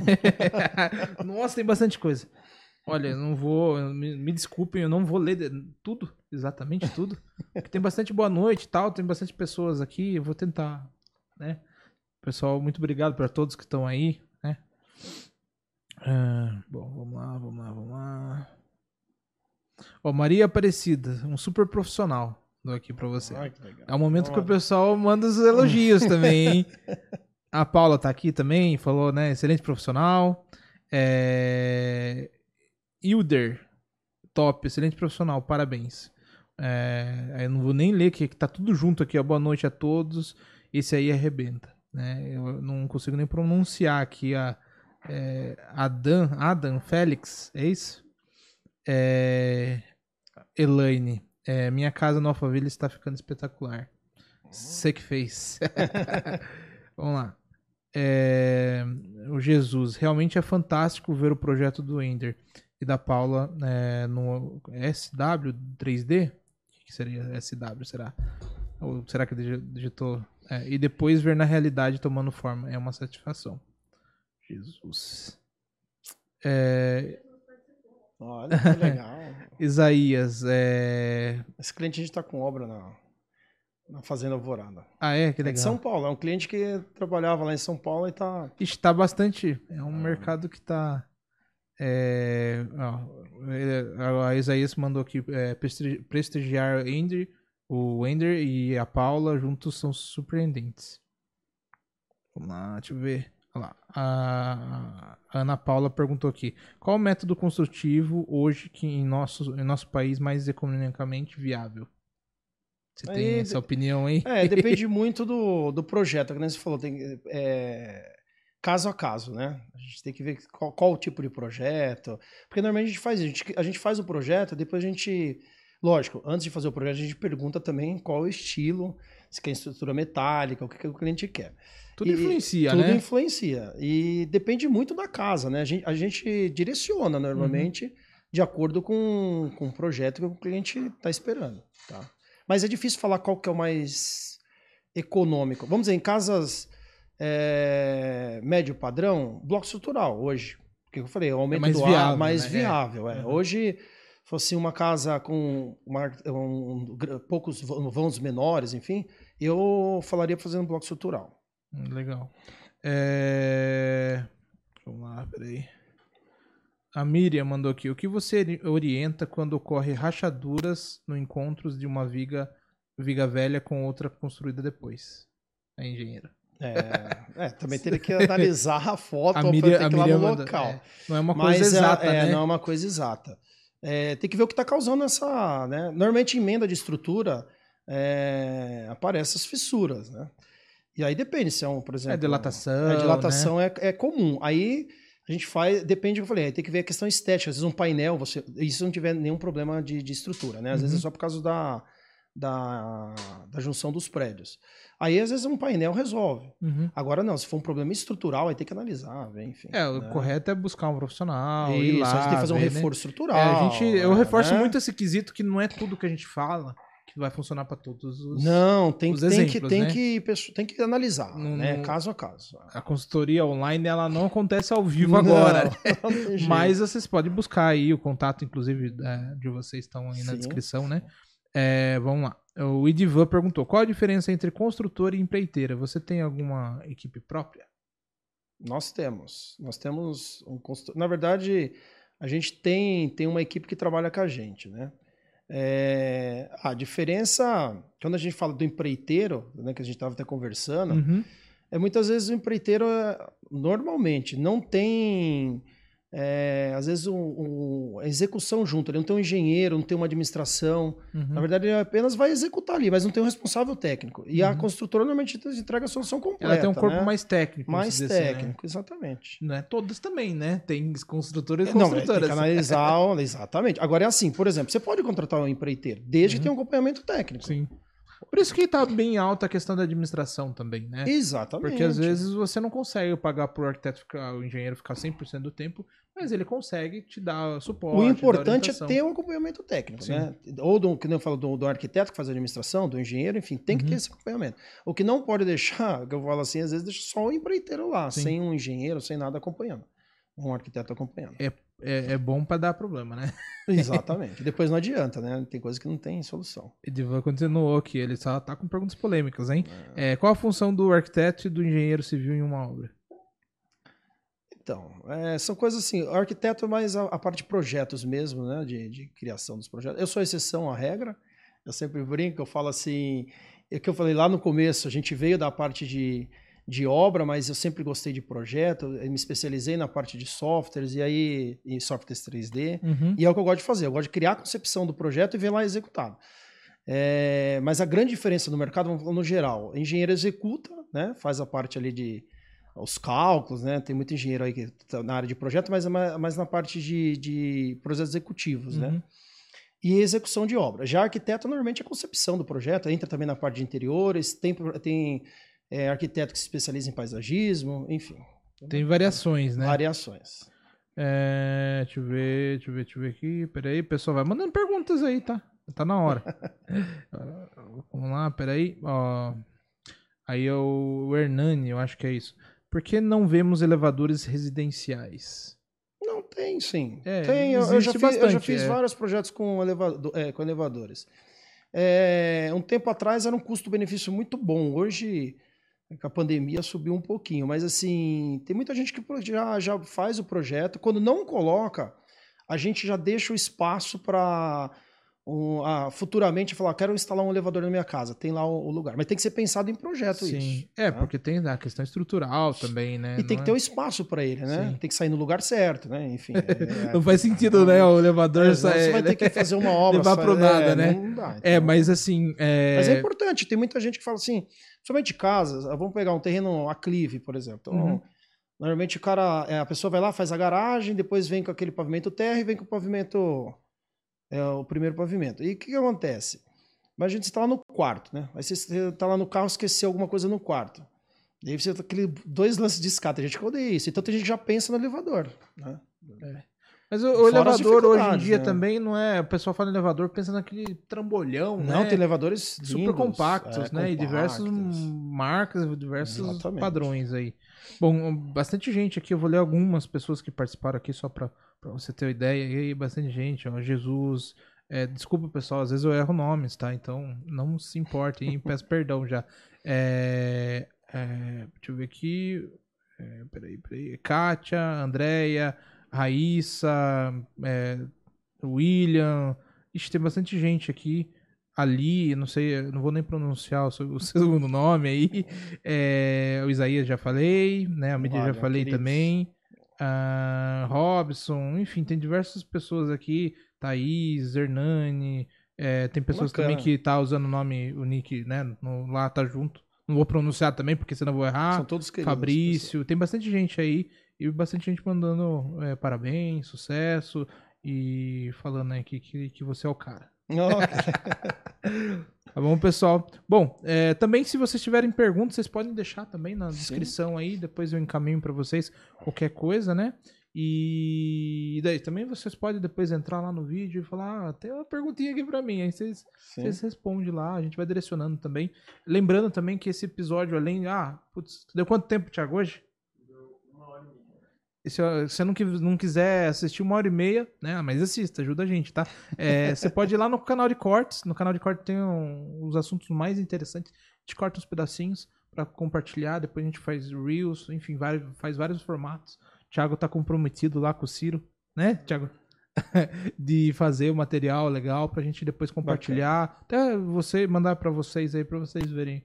É, é, tipo, porque muitas vezes aqui dentro tem várias informações, que nem foi hoje. Sim. E às vezes não é tudo que é extremamente relevante, mas também não é tudo que não é relevante. Então a gente meio que é, vai cortando os principais e compartilhando em várias plataformas, até para atingir mais pessoas. Eu acho sim, que nosso legal. papel aqui é trazer informação, porque quanto mais informação é, a gente traz para o mercado, para as pessoas padrões, nor- normais, né, ou não, é, isso valoriza todo o mercado, né? A gente Sim, quer nivelar certeza. pelo alto, não por baixo. Exatamente, isso Né? ajuda, com certeza. Você quer passar um último recado para alguém aí? Fica à vontade, a câmera é sua. Olha só, hein? Não, pessoal, é. O recado que eu tenho é que eu falo assim: procure construir um- uma casa, enfim, procure um bom profissional que, que te auxilie em todos os projetos, que te auxilie na, na própria execução da casa.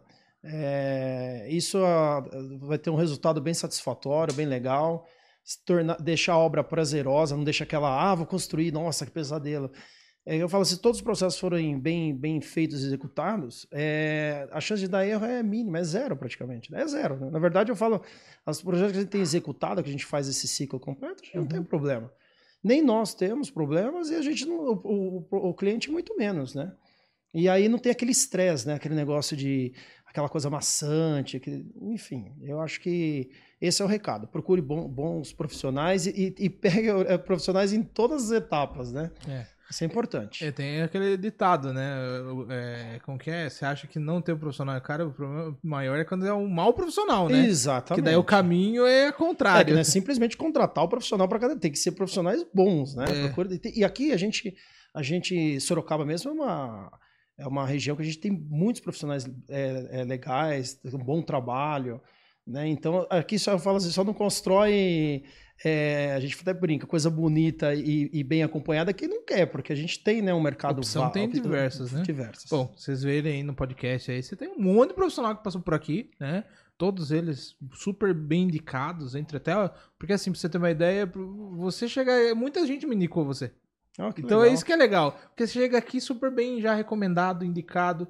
E normalmente acontece, flui muito legal o bate-papo e tal. Porque você tem já um. Né, todo mundo que passou aqui tem um gabarito, tem uma, uma experiência. Às vezes falando do mesmo assunto, mas tratando de situação diferente, igual foi hoje. Então, assim, é, é extremamente interessante isso daí. Você perceber que as personalidades são diferentes. Mesmo falando de um projeto arquitetônico, às vezes você vai, que nem você falou, é, a questão de, de, de você conversar com o cliente é importante, porque às vezes ele Sim. tá buscando você pela sua personalidade e você tá entendendo a personalidade dele para você transformar aquilo ali numa casa, né, num comércio e Exatamente. tal. Então isso daí é importante também, né? Então vocês Sim. têm todo o material de mais de, de 125 vídeos aí para vocês verem escolherem também. E a o gente está à disposição, né? É, o F-Arc Design está à disposição. A gente, é, a gente tem duas unidades, né? Uma Zona Norte e uma aqui no Guatemi Ah, Business. que legal, vocês têm duas unidades. Duas unidades. A gente está na parte norte e sul do, da cidade.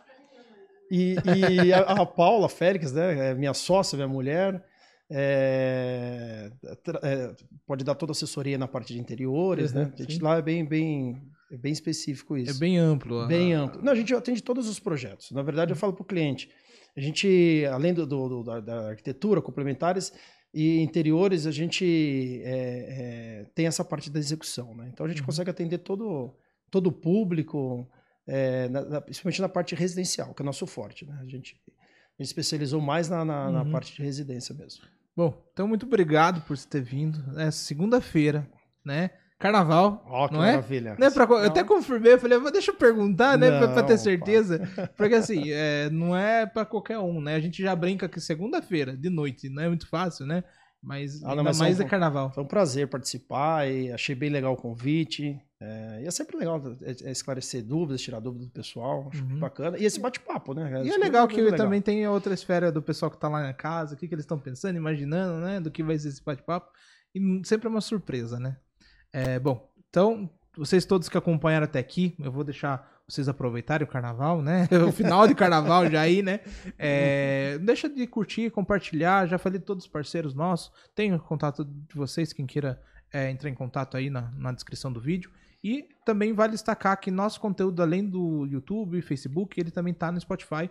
E inclusive é dos primeiros podcasts, mas isso há algum tempo, em áudio e vídeo, né? Então vocês conseguem ver lá, ah, tô numa academia, tô dirigindo, você pode colocar um fone de ouvido e, e ouvir. Ou se, ah, não quero assistir também, quero ver o que, que tá acontecendo. Já aconteceu da gente mostrar alguma coisa na tela, já aconteceu da gente abrir alguma coisa na mesa, né? E não, você não consegue, por áudio é impossível, né?